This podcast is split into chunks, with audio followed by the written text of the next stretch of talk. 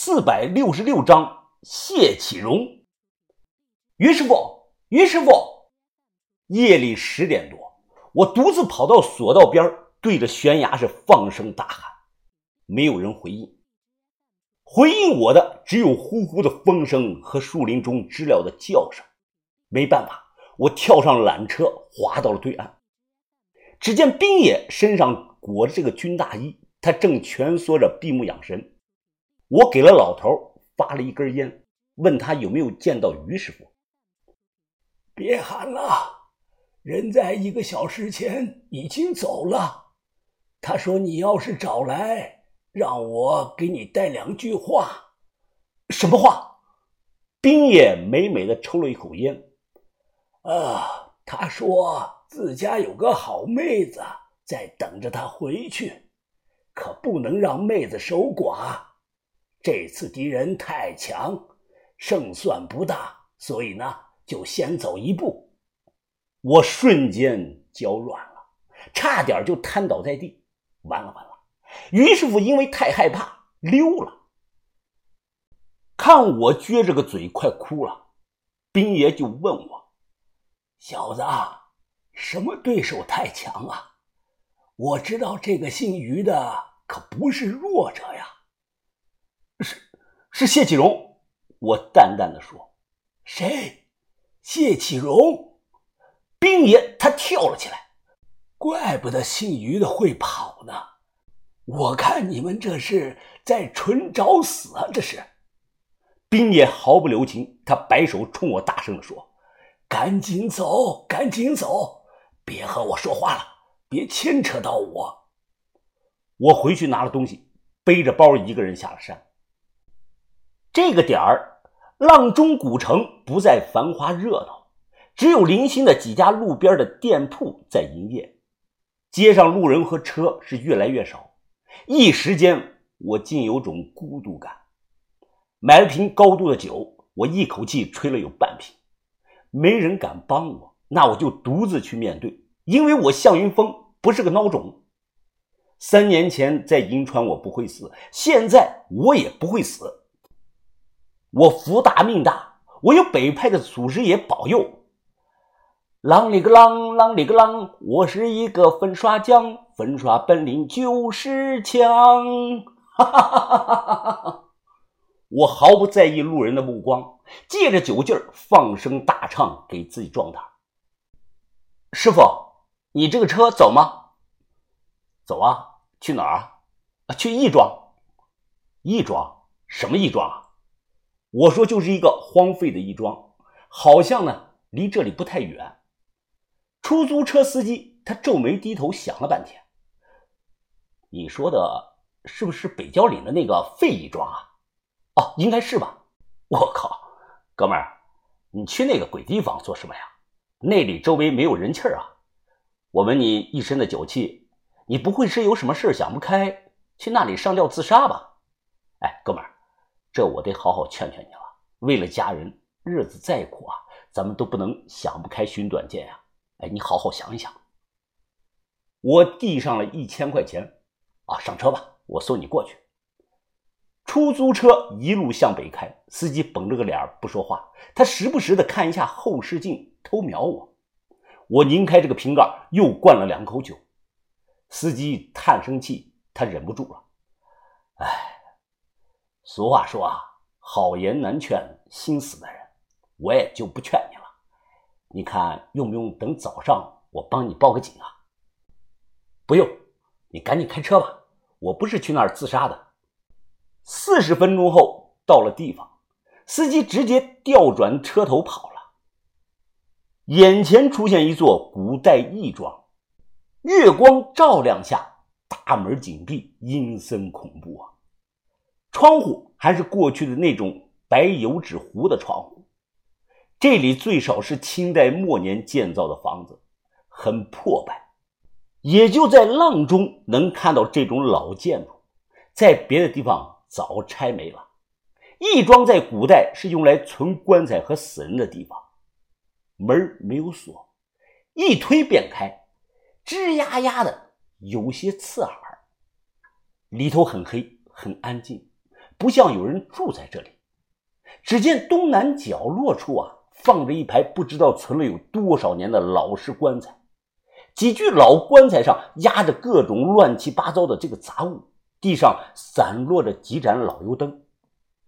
我咽了口唾沫，小心翼翼地举着手电四下乱照。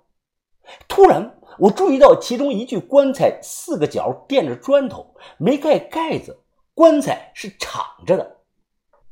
我大着胆子往过走，边走边小声的喊：“有人吗？有没有人啊？”没有人回话。我猛地往里面一看，棺材里头是空的，铺了很多干草，还有个装着水的塑料袋。我松了口气，心想啊，人好像不在这里啊。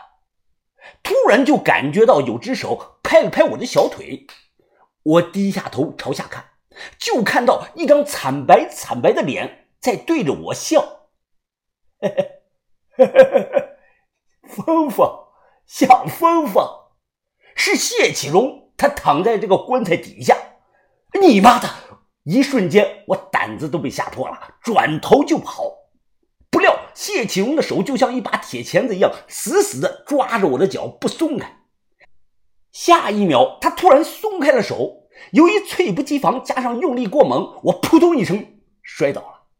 只见谢启荣单手拍地，他砰，直挺挺地站了起来。他下半身套着件破秋裤，上半身身子是什么都没穿。他身材瘦的简直就像那个排骨一样，皮肤塌陷，肋骨凸现，全身看不到一点的肌肉。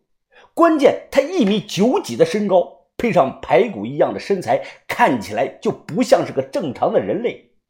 哈哈哈哈小峰峰啊！哈哈哈哈我大口的喘着气，心中不断的告诉自己啊：别怕，别怕，他认识我，现在不能跑，冷静，一定要冷静处理。我可不算矮啊，但我站起来也只能和他的下巴平齐。我喘着粗气，直接大声的说：“谢启荣，我来找你了，我要学和你练金化气功配套的引导功。”突然，砰！胸口剧痛传来，谢启荣毫无预兆的一脚就把我踹飞了。我后背结结实实的撞在了这个砖墙上，一瞬间疼得我接不上来气儿啊！下一秒，身体又突然失重。谢启荣单手抓着我的右脚，他拖着我是满屋子的乱跑，头不知道撞到哪儿。我感觉一阵的天旋地转，很快我连喊出来的那点力气也没了。我哭了，我后悔啊，我错了。哲师傅说的没错，谢启荣神经错乱，他根本是无法沟通。如果老天能再给我一次机会，我绝不会来找他。拖着我跑了一会儿，谢启荣突然停了下来，他低头看了我一眼，使劲的挠头发。我此刻浑身就像那个散了架一样，哪哪都疼。他单手薅着我的头发，将我提了起来，冷声着，他对我说道：“哼，说你是谁？谁派你来杀我的？你是不是长春会的人？”我噗的一口痰吐在了他的脸上，哼哼。你这个疯子，你就是个彻头彻尾的疯子！你睁开眼，好好看看你爷爷我是谁。啊，你你你好像是像峰峰啊！他又想起来了。对，对，没错，你就是像峰峰！哈哈哈哈哈哈！小峰峰，你怎么敢当我爷爷呢？啊！啪啪啪，一连挨了他好几个耳光。只打得我是眼冒金星啊！谢启荣一甩手，扑通将我扔在了地上。如今谢启荣变化惊人，他不但是一头的黑发，就连之前脸上的皱纹全都消失了。现在说他看起来就像个三十岁的人都不过分。谢启荣将自己的这个咪咪头拽得老长，他一松手，他的咪咪头又啪的一下弹了回去。他嘿嘿的笑着看着我。小凤凤，找我做什么呀？我浑身疼啊，咬牙强忍着，再次复述了一遍，希望他能听懂。啊，原来如此啊！哈哈哈来，让老夫看看。他不管不顾，大手在我身上一阵的乱摸，突然摸到了我脖子后头长的这个包。哎呀，大事不妙啊！小芳芳，你练功练的走火入魔了，你怎么长了个怂包啊？哎，我看啊，要是不学我的独门导气术，不出一年，你是必死无疑呀！好，看好了，我教你啊！谢启龙突然盘腿打坐，他双手举高，大声地说：“向芳芳，过来感受我的鼻息。”我过去伸手，谢启龙呼出来这个鼻息很烫，非常烫，像火一样的烫。他大声地说：“双手托天，垂帘明星，设身守义，气贯全身。”他保持着这个姿势，用力的漱口，并且又大声的说。古树三十六，神水满口云，一口分三咽，龙行虎自蹦。